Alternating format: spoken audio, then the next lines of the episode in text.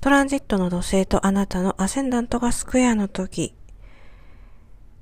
この時期は、そうですね、対人関係に焦点当たるんですけれど、例えばこう周囲の人たちと、え、一緒に何かこう物事をやっていくっていう場面っていうのは、え、人生ですごく多いと思うんですけれど、え、その周囲の人たちがですね、えなんかあなたがやろうとすると、それをなんかリズムをかき乱すような人とか、あとはあなたが、え興味を持ってい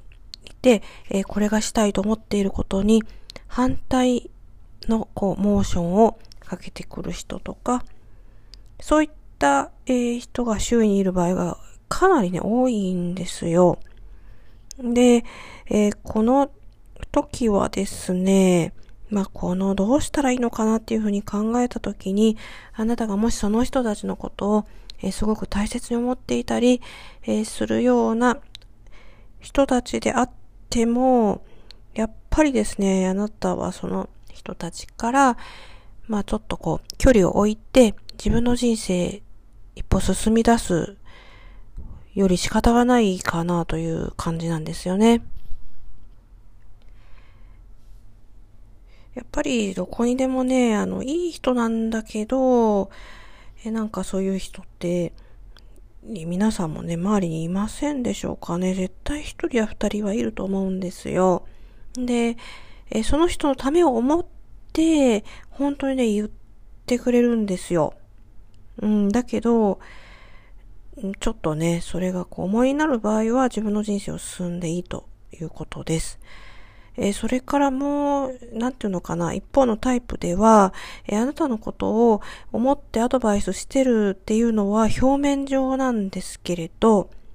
実はそれが、ただあなたを支配したい、えー、上下関係に持ち込みたいためだけに、えそういったことを言う人もいます。で、この、えー、二つの境目は非常にはっきりしないし、まあ、わかりにくいし、どっちのタイプも自分のことを言って、あの、思ってくれてるのかなっていうふうに思っちゃう人が多いと思うんですよ。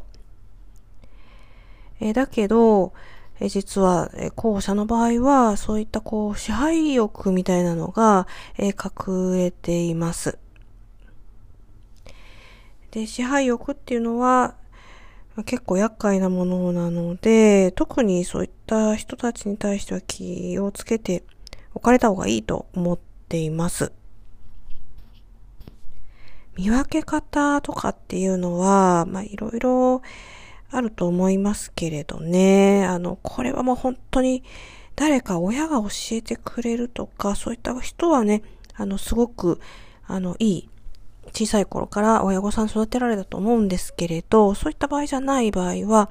えー、自分で見ていかないといけないんですけれど、やっぱり、えー、親からそういった教育を受けてない人は、どうしても見分けがつかないまま大人になって騙されまくるっていう風に、なるので、これはもう自分で感性を磨いていくしかないんですよね。まあ、一番いいのは、まあ、その人の目を見るといいとかね、よく言われますけれど、まあ、それは結構当たってるかもしれないですよね。うん、あとはだからその人がこう、何かこう、あの、言ってる言葉を、まあこう、あんまり信用しすぎないで、どんな行動してるのかっていうのを観察するっていうのも手かもしれませんね。